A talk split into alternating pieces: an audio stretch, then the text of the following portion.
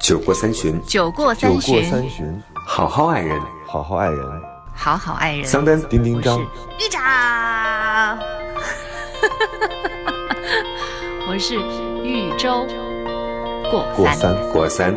过三。Hello，大家好，这里是过三情感脱口秀，我是丁丁张。Hello，大家好，我是桑丹。大家好，我是周周。哦，周周今天怎么那么简洁？啊有一种就是壮士断腕的感觉。视死视死，我想到视死如归。因为精彩的部分可以留到后面嘛，每次打招呼不需要很很抢眼吧，对吧？嗯，OK，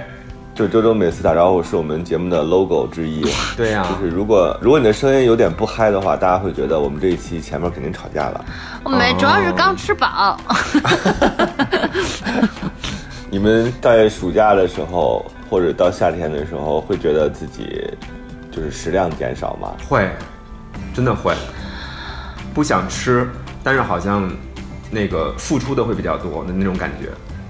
好像没有那么明显哎，就是还依然但夏天就是食欲会降低，就是你会想吃一些比较清淡的、油水少的东西。我昨天晚上就是我因为要去一个首映礼的现场，你知道首映礼的现场就是，哎，是一个，嗯，就是所谓的名利场，不是名利场了，就是我特别害怕去。呃，因为有太多的熟人、老朋友什么的，然后就是一直在想有没有变瘦，有没有变瘦，因为好久没见他们了，所以昨天晚上还是挺感动的，就是除了看电影之外，还能遇到很多老的同事啊，呃，很多原来业内的朋友，然后拥了无数的抱，就觉得哎呀太开心了，然后看了一个《动物世界》，李他为什么会那么易峰白的发光，李易峰。不知道，就是白的发光，然后演技爆棚，真的假的？水平面，真的，真的，真的。那我而且我很觉得吃惊哎其实它是一个这样的，就是它有它改了一个呃漫画，它其实还有点那个赌船，赌船上就是大家你死我活，就是像动物世界一样的那样一个故事，你死我活的。但是呢，它里边打动我的，因为我是一个数学特别差的人，所以他们上船之后开始打牌，你就不会算是吧放？弃了。对我第一算不了多少牌，它是呃石头剪子布，每个人有多少张，然后呢你就去随机的出牌，然后你还有几颗星，你输掉了牌就会摘掉你的星。就是后来我就听导演的了，我说算了，我就不算牌了。就是我你们爱打多少多少多少，但是你能感受到他整个的那个情绪嘛，就是要输了要赢了那个状态。但是最打动我的其实还是周冬雨，周冬雨还是一个，哎呦，真是一个太会演了、很生动的小女孩了。她好多戏哦李易峰有，她好，她真的是她的戏好到那种，就是虽然出场不多，但是他能让人印象深刻。而且他每一句台词都好像能凿到人心里去，所以我就想今天我们可以聊一个那个，就是他呢跟李易峰属于李易峰的啊嘴里就说、我跟他是好友，但是呢，明显你能知道周冬雨对他是有意思的，嗯，所以也照顾他病中的妈妈，然后也平时当李易峰没钱的时候也给他钱，然后李易峰没饭吃了，正要冲方便面，你知道这个时候周冬雨过来，就一个特简单的动作，就是好像是一盒便当，就是我刚微波炉热过，你赶紧吃，就属于这样的，听起来特别凶，但是其实所有的人都知道他喜欢李易峰的，但是呢，李易峰就让他做了一个决定，李易峰说我要走一段时间，然后那个你如果我多少多少时间不回来，你就把我妈的管子拔了啊然后你就别管了这事儿。然后如果我能回来，我一步也不离开你。所以周冬雨其实也、也要经历一个两难的选择，所以这个情感的线还是让我挺揪心。李易峰到底爱不爱他？你之前说好像可有可无，但是为什么他又 又好像又站在这样一个位置上面，给周冬雨提出这样一个选择呢？他到底喜不喜欢周冬雨对，？所以我我不剧透啊，因为电影的整个的那个状态是，就是还是以赌、以这个命运、以跟命运抗争这样的方式去讲故事的，所以它情感线其实是里边一个单线索。所以我今天为什么单独把它拎出来，是因为我老觉得好像我们有的时候遇到的爱人会有一种是不是匹配啊，条件是不是足够啊，尤其男孩子，有的时候会有两个极端啊，一个就是我不爱你的时候，我会用这样的东西当做一个托词，我特别爱你的时候，我确实会觉得我是不是能够负担得起你，会不会让你过上更好的生活？但这东西不是别人说了算吗？就是我明白你的意思，有一些男生可能会嗯说，那个我配不上你，但是女生就会觉得很奇怪，就我觉得你配得上我就行。那为什么在这种情况下，男生还要走？所以我不得不觉得那是男生一定就只存在一种一种情况，就是一定是男生的一个推辞。真的，这个世界上怎么会只有一？种答案呢？我不知道，因为今天我特别想听，我觉得只有一个答案。就特别想听，因为我觉得有的时候爱情是一个综合呈现嘛，就是，呃，我我也可能是巨爱你，也可能是没有那么爱你，但是我觉得他不是一个非黑即白的，就是我一定会怎样怎样怎样。男人当然我也肯定同意男人只要一个男的真的喜欢那个女的，他还会还会去想什么匹配不匹配，绝对就扑上去了，想要天天在一起，怎么可能会说出这样的玉州，你是哪来的勇气啊？啊？我怎么觉得你比我们两个还了解男人啊？梁静茹给他的，我 我觉得男的都是这样的，我反正我我认为是你这样。停留在觉得不管和认为是真的文科男，还有理工停留在男，认为里面，但我们就是男人，没有我们就是我我的，觉得？请不要怀疑我们是男人这件事。我觉得我的认为都是我的经验来的呀，对吧？我我有什么样的嗯观点，都是从我的观察还有我的经验得来的。所以文科男、嗯理科男，我们都说理科男好像比较木讷，然后什么的。但是真真的见到自己喜欢的人，一样的浪漫的，没有办法。不得了对呀，嗯，就是，所以我，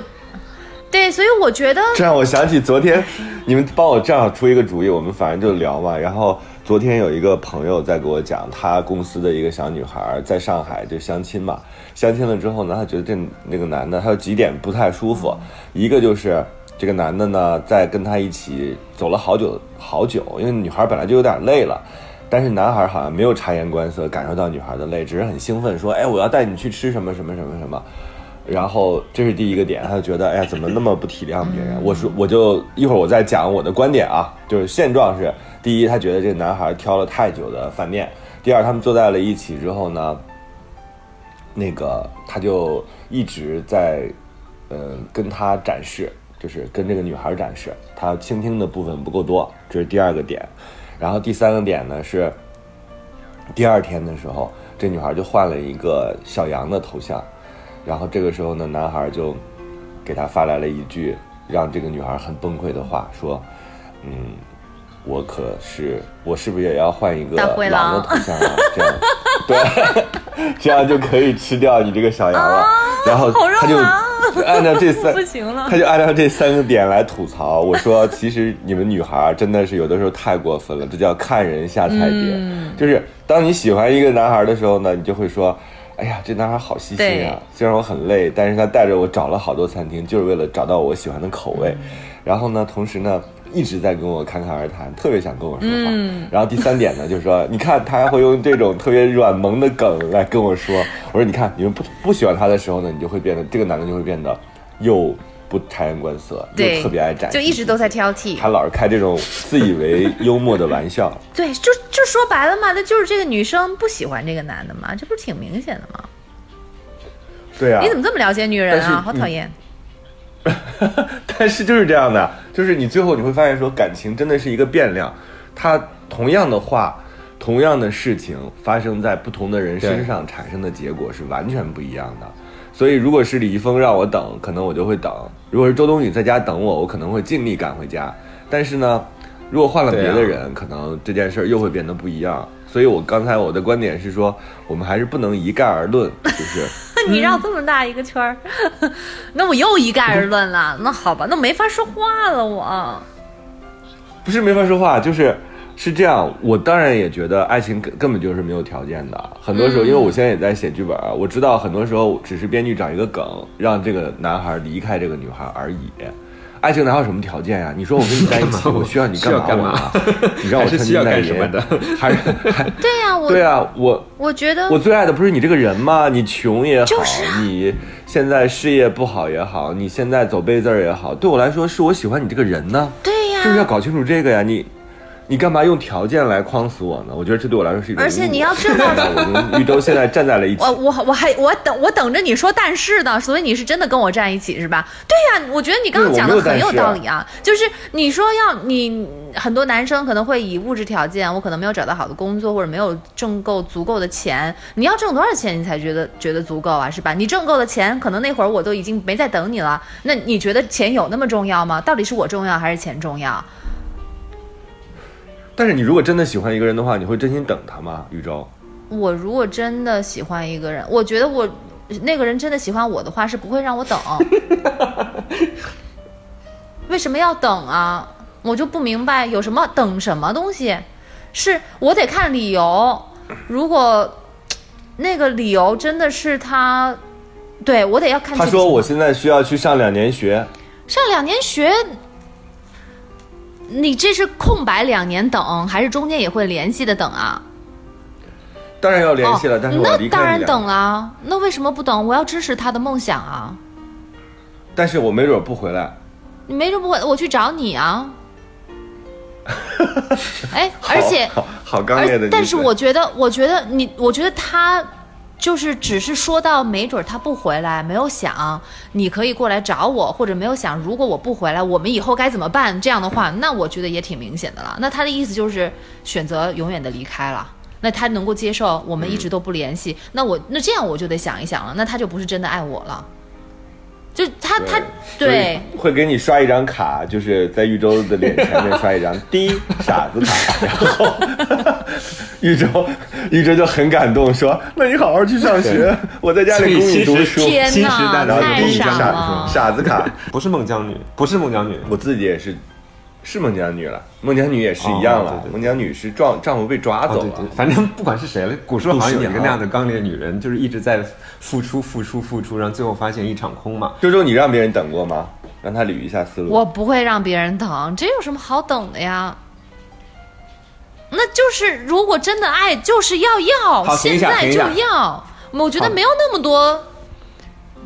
但是我觉得是这样，我们刚才在讲这个问题的时候，我们缺了一个点，我们想的都是说，当一个人拥有什么样的条件的时候，就是比如说我拥有一个呃车，就是我具具体的这种啊，我拥有车、拥有房、拥有更多的钱，这是这个人拥有，但有的时候他要受个人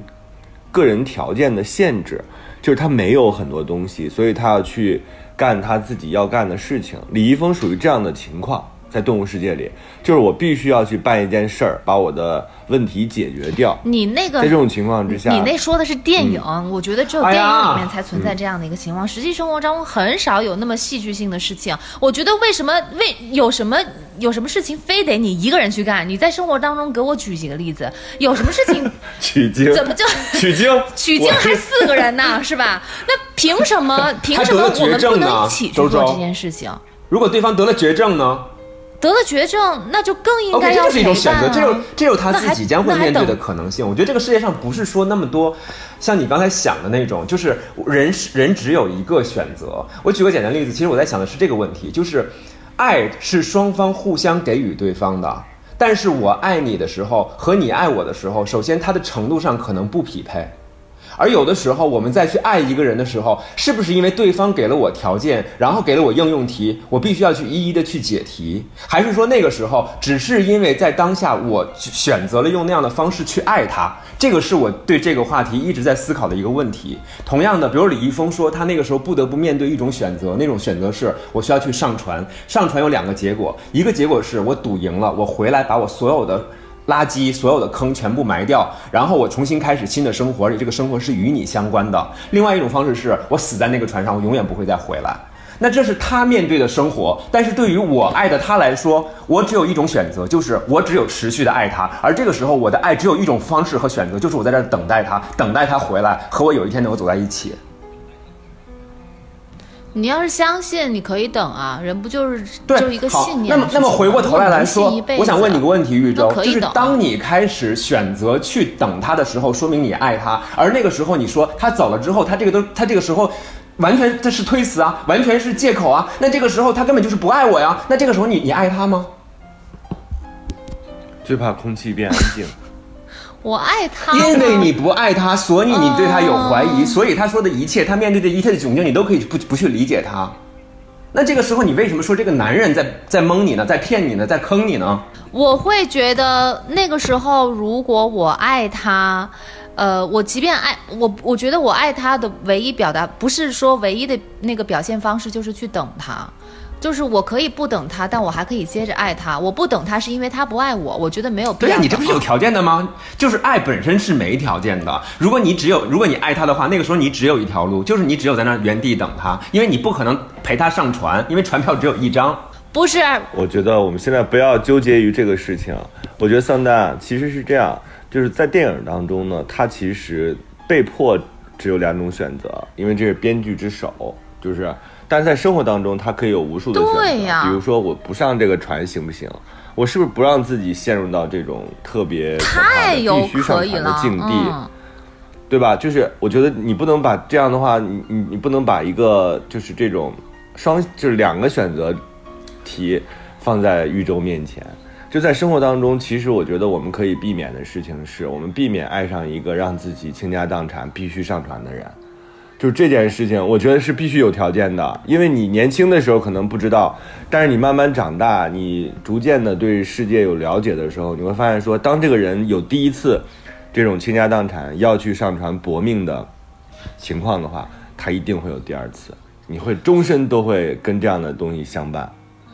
我觉得是这样的，如果一个人让你等的话啊，以我男孩儿的经验，第一就是他可能不爱你，这只是一个托词，就是这可能是最大的可能性。对呀因为我觉得一个人当面对自己喜欢的人和东西的时候，他很难克制自己的喜欢。嗯，如果能克制，并且能给你定出期限的话，我觉得这件事情并不靠谱，因为情感一定是没有期限严重同意是我想立刻跟你在一起，马上跟你在一起，昨天就该跟你在一起。对呀这种想要。所以这是第一种情况，第二种情况是他可能深藏了一个你并不知道的秘密，他需要用这样的一个时间来做缓冲。这件事情可能是对于你有益的，也可能是对他有益的，但是呢，一定是就是他暂时无法告诉你的。但这件事情你要尝试看看跟他沟通一下，是不是有可能能沟通得到。如果沟通不到的话，那我觉得这也是另外一种方法，就是我是愿意相信有的爱是深藏于心，可以克制的，但这种情况确实比较少，这是第二种情况。我是觉得真的，我还是那样的。两个人如果真的相爱的话，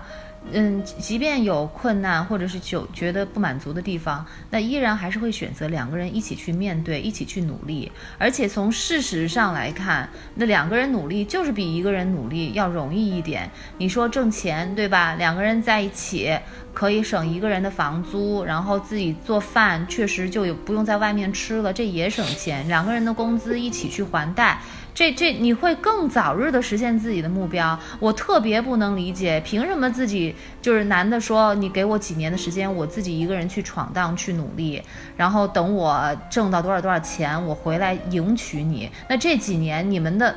时光多么的宝贵啊！而且这几年。通常在这种情况下都是他挣到那个钱的时候，他就已经完全换了角度是了，他就会看到不同的世界。对，而且你们两个人没有共同经历，你们没有一起去成长，一定是越走越远的。我所以我就特别不理解，我就只能解释为这个男的不想跟这个女的在一起，不然怎么会浪费几年的时间，然后不去不不去想念这个女生？我这就让我想起来那个后来后来的我们里边，就是男孩离开了女孩之后，嗯然后好像事业开始腾飞，然后突然间变得特别努力。嗯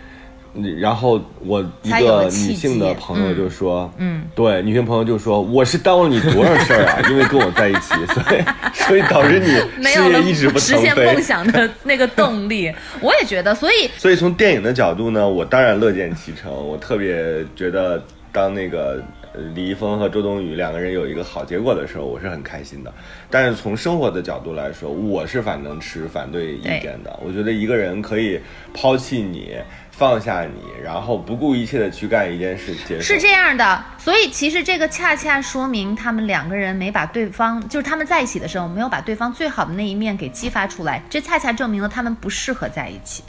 所以他不是错过，这是注定不适合在一起，真的，真的是这样。所以确实是耽误了事儿，因为就是女生耽误了男生的事儿，男生耽误了女生的时间和感情。就是那个，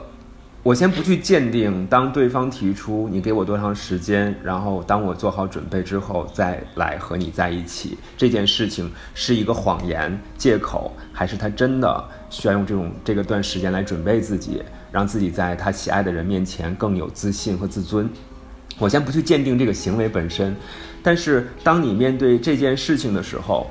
你会有什么样的选择？这个事情其实是我刚才在思考的问题。就说，比如说刚才我们提到了啊，就是一个人说，嗯，提出了这样的一个一个想法。那如果我那个时候表达的是我愿意等你，对吧？这是一种选择。还有一种选择就是，哎，这是个借口，这完全与与事事实不符。他只不过是不爱我，他找了一个借口要离开我。嗯，其实这这两种选择背后，你看的是很明白的，对吧？就是我们两个是不是真的匹配？嗯如果真的匹配的话，他不需要去准备；如果我们两个不匹配，他确实是需要去准备。而那个准备是不是说，像周周说的，我们两个在一起努力的让对方匹配到我这个，这样第一成本低，第二呢还能在一起，还能慢慢培养感情，这不是更好的一种选择吗？但事实上这是个伪命题，就是说，当如果你们两个确定了不匹配的话，的确是应该一个人默默的去匹配上对方。但是当一个人默默的去匹配上对方的时候，刚才丁丁说了一句非常关键的词儿，就是，也许那个时候我匹配上你了，同时我也匹配上了更多的人。所以我觉得，其实不管是第一个选择，对所以不管是第一个选择还是第二个选择，它其实只说明一件事儿，就是那个时候你们两个还没有爱上对方，至少那个男孩还没有能力爱上你，因此他不爱；而这个时候你还没有办法得到他的爱，因此你也是不爱。所以我觉得这个东西讨论的地方就是核心在这个位置，就是它为什么会让我们忽然间在不同的角度和立场上产生了若干的去瑕疵或者是不同的想法，但其实核心本质在于，在那个阶段，至少在那个点上，那个 timing 点上，你们是不能相爱的。那不就还是不爱吗？对呀、就不够爱但是可能我们很难面对于一个现实，就是这个现实就是，嗯，他明明没有明确的拒绝我，但是为什么我还在这个地方执着？这个可能是我们特别不愿意去面对的一个现实。但是呢，也不乏哈，就是当时我们说了很多种不可能、不可能、不可能。但是是不是有一类人，他的确是因为我不够有自尊，或者是不够有自信，我就没有办法展现出我最好的一面。而那个时候的我再去爱你的话，可能我不会喜欢那个时候的我自己。有没有这种这样的人？实际上，这个世界上是有的，而且我身边就有这样的朋友，他们最后选择的方式就是，当然他会选择我我不表达，他们只是在默默的喜欢上了一个人，于是我们称之为暗恋。暗恋多少年之后，然后最后有一天他觉得自己做好准备了，他去了去表达了，但是发现人对方已经有另外的一个喜欢的人了。这种事情在我们的生活当中比比皆是。那至少他不是，那至少他没有让别人等啊，对不对？让别人等是什么意思啊？凭什么让我等你啊？如果你那个理由不不够充分的话，因为我要觉得一个男生如果觉得配不上另外一女生的话，那那我觉得那女生也没必要喜欢那个男生了。那个男人连这点自信都没有。而且他们显然对自己魅力的那个评判的那个标准是不一样的。女生可能不在乎那个男生所在乎的那些东西，对不对？那说明他们的价值观也有问题啊。我我最近我我最近在看那个，你们听说过那个吗？就是李孝利的那个民宿，就是他李孝利不是啊，对吧？在济州岛，是，嗯、我本来不是很了解李孝利这个人，但是我有一天突然看到一篇推关于他的那个推送，我才知道，嗯，就是对他最开始的了解，那么酷。只是听过他结婚的时候，然后说他喜，他好酷，真的很酷，我要表达一下对他的爱。嗯。他说。我就是我不是有钱嘛，嗯我不是只有钱，我是就巨有钱。然 后他属于这样一个，那个 你就觉得这女的真是太了不起了。她说很适合尊她自己对人类有很多伤害。她说我伤害了很多人，是因为别人喜欢我，我都没有办法回。然后自己长得太漂亮，所以伤害了很多对人。对对对对，他这个说这些话一般都是在综艺节目里面说的，就是这算是他的一个嗯职业素养。但是就是他的生活，桑丹你知道吗？需要刷新一下对他的那个。啊，没有没有没有，你说你的嗯，可以的。哦，反正就是他最开始报了一个大新闻，就是他那么漂亮的一个人，那么有钱的一个人，结果就是呃，在在这个很多的普通老百姓眼里面，结果她嫁给了一个就是很其貌不扬，甚至是有一些就是长相低于标准线，就是用普通人的那个呃标准去看待啊，然后又没有什么那个又不会挣钱。嗯，就是大家都很替他惋惜，而且都很不看好这一段婚姻。但是实际上，那个李孝利他是一个非常有主见的人，他的生活其实是经历过大起大落的。他，反正他已经到了一个人生的阶段，就是完全不缺钱的那个阶段，但是他很缺接地气的一些生活，所以他。中间好像是他经历过了一个挫折，呃，然后有点从那个最高点跌到低谷，然后他的内心很受伤，重新开始审视自己的生活，然后又呃从以前的那种可能从来没有朋友那样的高高在上的明星的忙碌工作的那个生活，嗯、他就开始重新去审视这些生活。他说他自己吃的东西从来都没有自己去买过，就大米也没有买过，就是完全没有正常的那种日子，所以他突然就清醒过来，然后开始做公益去呃照顾小狗狗什么的。然后也就是在这样的一个时机，他找到了他人生当中那个对的人，就是在别人的眼里觉得他们特别不配，就像是美女野兽一样，但是他心自己心里清楚的知道，他说那个。呃，我除了钱，我除了金子，我我有很多的金子，但是我没有大米。但是欧巴，但是哥哥那个他可能没有钱，但是他有很多的大米，所以我很喜欢他。所以他其实嗯，就是你如果如果按照一个有一个如果接不住李孝利这样的一个男的，那肯定会说，哎呀，她那么有名，她那么漂亮，我又这么平凡，那我怎么可能那个嗯能够配得上她？那你说他会跟李孝利说，你等我几年，等我挣够了同样的钱，我才来娶你吗？但实际上不是这样的呀，是每个人他他的那个身上发光的点是不一样的，为什么就是、就是女人喜欢你，可能真的不是因为。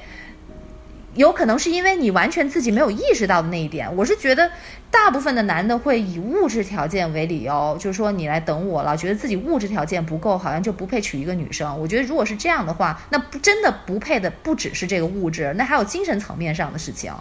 所以我要是觉得你如果觉得不配的话，那那你就你就自个儿玩去吧，你那你还真配不上我。而且从心理的角度来讲，就是我们很难在没有爱上一个人的时候，觉得自己配不上他。一般情况下都是我已经很爱你了，突然间我老觉得我配不上你，但是那是那只是一种心理上的畏惧，或者说心理上的一种自我的一种，就是我们特别觉得我们深爱的人值得我们深爱，就是它是一种那样的心理状态，而不是说啊你需要等我很久，我要再把我的条件攒一攒。这就让我想起另外一个电影，那个电影是我前前天还是哪天看的，叫《生存家族》，也超好笑。就是它的设定是突然间全世界都停电了，就有了刚才那个问题，就是全世界停电了之后，所有的人拿着跑车都换不来大米，因为跑车也没有电，然后 LV 包也换不成大米，因为 LV 包又不能吃，只能是吃的换吃的。所以所有的都市人都在这样一个情况之下，重新发现了原来生活是那样的，对呀，就是原来我们的。生存能力那么差，所以这个电影也值得看一下，就很好笑。对，所以就还是回到我们今天这个话题，我觉得不存在配不配，它一定是有其他的一个理由。如果所以你爱的人让你等，你肯定不。我觉得我爱的人不会让我等，我爱也爱我的人，而且他即便真的真的有像电影里面那种情节的话，他一定会让我理解的，那我也愿意去等。就绝对就是那种假的那种等，一看就知道。只是很多人他其实心里头也明白，但是他不愿意面对这个现实，因为因为就是不面对这个现实，比面对这个现实要容易、要轻松的多、要美好的多。大家都不傻，都知道，都知道那是不爱自己，但是就好像我觉得这是这是两码事儿，就是。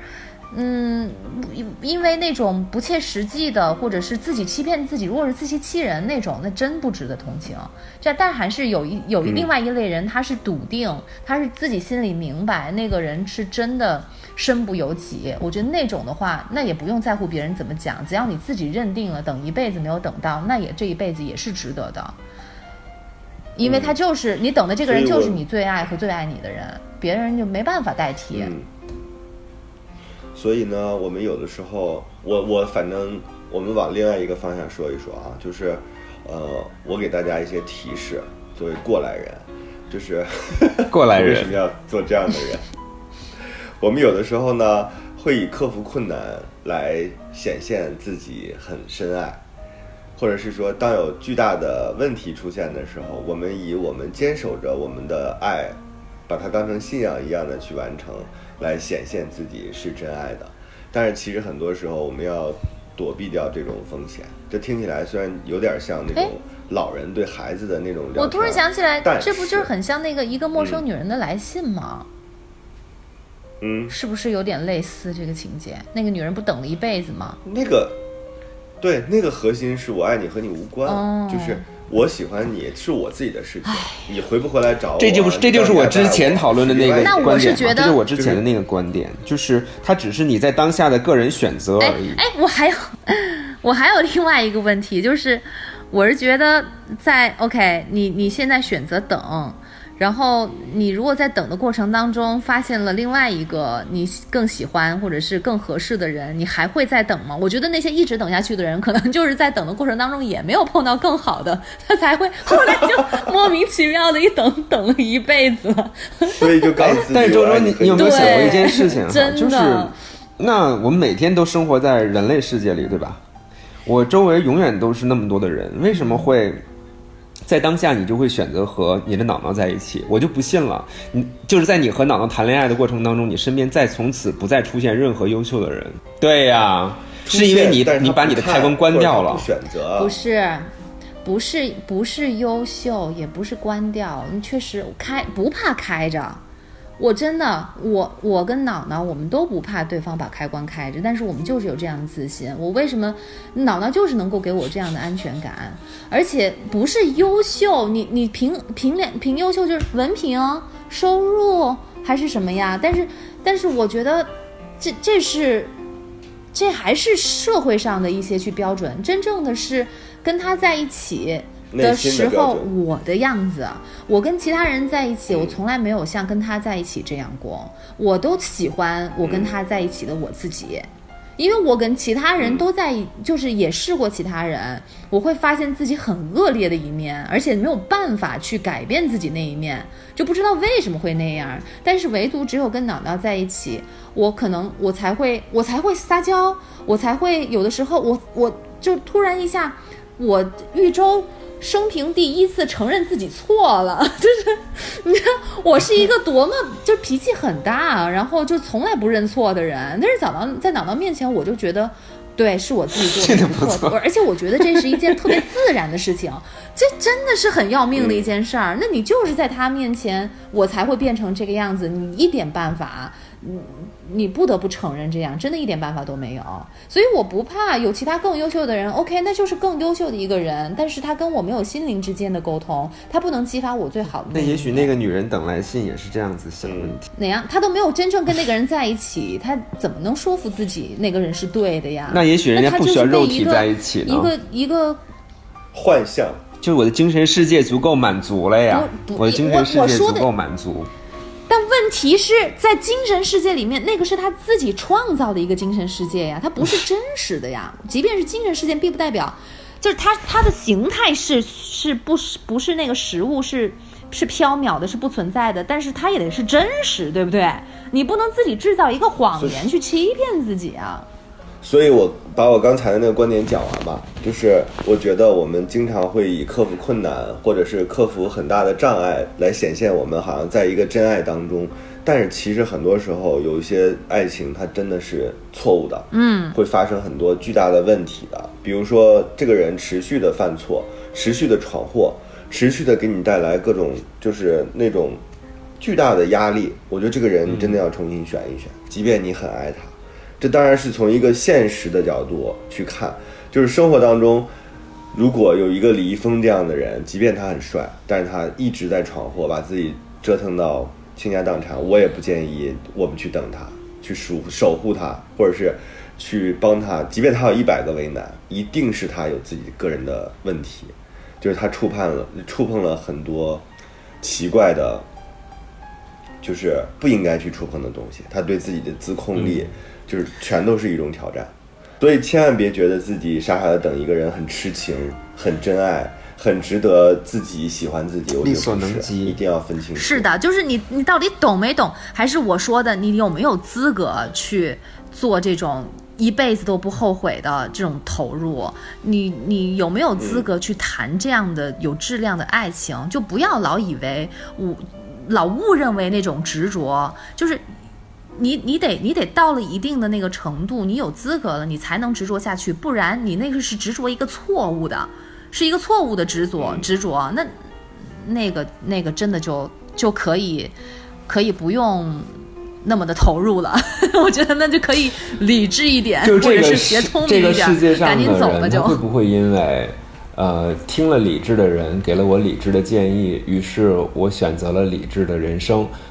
我其实内心一直对这件事情是抱以质疑的，因为嗯、为什么这个世界上每一个人都生活在自己的爱情故事里或者自己的生命故事里，就是因为我们还是不一样的啊、我我挺我我我我身边其实这么想想啊，就是在我的呃亲戚里面，其实是有一个这样子的阿姨。这个阿姨就是她的丈夫，就是丁丁章说的，她不断的在犯错。呃，你吃喝 各种所有嫖赌之类所有这种，他几乎全占了。但是他这么多年一直和他撕扯，或者一直跟他这么纠结，但他一直还是那么相爱着。而且更重要的一点是在这个，嗯，我不知道这是一种什么样的爱吧。相爱吧那最后当当那个当那个男人 后来离世了，吓那男人人很早离世，我那是对你的赞同。大概四十几岁的时候，这个男人离世了，呃，这个阿姨就再也没有再嫁过任何人，而且每次就是你一旦遇到这个阿姨的时候，她其实呃和别人聊天的时候，总是会自然不自然的就聊到了她的先前夫，呃，不叫前夫，她她她她的先生，对对对，而且会描述很多他认为的那些特别让他留恋和美好的事情，所以我我经常会觉得，呃，刚才玉州也问我一个问题嘛，他在追问我，他说你到底觉得，呃，你爱上一个人的时候，嗯，能不能量化出一些标准来？呃，这个是这不是一个很难回答的问题，但是我在想，这可能不同的人回答是不一样的。呃，所以我看到生命当中有很多人，比如有些人是属于，我觉得他一辈子在贪一件事情，他是贪不是爱，就是他他贪贪钱，他贪包，他贪名利，他贪面子，他贪尊严，他贪正确性。那还有一些人是爱，这个爱是什么？爱就是我可能在那个当下，我享受那种感觉，那种感觉可能在常人看来是被虐，是不舒服，是呃不健康，甚至是畸畸形的。但是这些人他可能在那种状态里面，他自己是满足的。所以刚才玉州谈到了一一封一个陌生女人的来信，你说那他是自己内心给自己一个极大的谎言，你可以把它理解成一个。自欺欺人一辈子的谎言，你也可以把它理解成是一个我内心深处精神世界的自我营造的极大满足。那种满足是不需要一个具体的肉体的人在我面前去呈现的。那你说他幸福还是不幸福呢？所以我觉得在我的人生当中，我不太轻易的去给别人贴标签，也不太轻易的说谁什么样的人生是正确的，什么样的人生是是对的，什么样的人生是错的。就是爱情这个东西可能更难去。做这种评判，比如我们说亲情里面，你孝顺不孝顺，还有一些具体表现。但是你说爱这方面来说，到底什么样的爱是政治正确的呢？一个爱被滋长了，我在他面前呈现出了最好的我。的确，很多心灵鸡汤里面，包括心理学方面都说这是最健康的关系。但是为什么有那么多人，他们停留在不健康的认知的关系当中，但是他不愿意离开呢？是这是这样，没，我觉得就是确实每个人的经历不一样，而且成长的那个程度也不一样，而且很大程度上你成长的这个程度是取决于你的这个经历，你遇到什么样的人，发生了什么样的事情。嗯，但是我我我反正是觉得，嗯，我并不是说我们今今天说什么好像我们会更有智慧，只是说这是我的一个观点，而且我根本就不期待我们的观点能够在这么一下子听完我们的节目四十分钟之后，就能把另外一一个人就是就是呃教化掉对，就完全改变自己的观点，就变成了另外一个人，我完全不期待。但是如果就是哪怕是我们至少能够给他提出有另外一个声音的存在，有另外一种可能性，让他不再像以前那样各那么的，就是。没有任何缘由的去坚定自己的想法，哪怕是稍微有那么一点点的质疑，哎，是不是我以前的那个想法有点太偏激，或者是太自我？那我觉得我们的节目也算是做了一点有意义的事情，就哪怕是只要只要起到这么一点作用，我就已经很心满意足。当然，大家也可以完全否认我的观点，可能也会说那个生现实生活当中确实存在这样那样的事情，不然的话怎么新闻上比比皆是？但是你要知道，为什么那些事情会上新闻？那是因为它还是少。那我我觉得我们还是每一个人都是很普通的人，生活当中没有那么多就是戏剧的事情去发生，所以不要老拿电影里面的那个那种那种那么戏剧那么很很很壮大的那种场面来来形容或者是来想象自己的生活。好吧，那这一期就到这里。从我的角度来讲呢，我们从来也没有希望。算了，我也不总结了。突然间觉得这一期这期不知道怎么总结，但是我觉得我知道怎么总结呃就是就千万不要被人滴傻子卡。嗯，就是我这是我的个人观点啊，不要被滴傻子卡，也不要让自己永远沉溺在假假装的爱情当中，因为一个真正的爱情不会让你处于孤立无援或者是痛苦不堪的境地的。如果在你的生活当中出现了像李易峰那样的一个人，突然说让你等你，你在一定要在以为这是演电影的第一秒钟就把自己这个念头给掐掉，你一定要理智的认为。是李易峰的话，还是有很多人愿意。如果是那个角色的话，如果是那个角色，就好像真的就是呃出现了那么戏剧性的一个决选择与必这个决定必须要做的话，你不要以为那个是电影，你一定要很理智的认为，OK，那这个人是在找借口。然后我甚至觉得你都不需要回答他的问题，都不需要去真正的思考我是要等还是不要等，你就笑而不语，赶紧离开。找自己下一个目标，过自己精彩的如果生活就一切都没有准备好，那只能说明你们还没有彼此相爱，所以没有任何遗憾的。但是，这个话说起来很简单，做起来有点难，就是因为我们每个人的戏剧故事，也许在你出生的时候都已经定好了。对，剧本不一样我们。剧本都不太一样，我们没有剧本，我们跟别人的差别就是是我们没有剧本。但是桑丹，好吧你不是说，你不是说他爱不爱我都没有关系，只要我爱他，我就、继续等所以这是你的剧本吗剧本嘛？我真是，读不懂你。那就这样，这里是过三情感脱口秀这一期的剧本到这里结束，拜拜。拜拜。酒过三巡，酒过酒三巡，过三巡，好好爱人。好好爱人，好好爱人。桑丹丁丁张豫州过三过三。过三。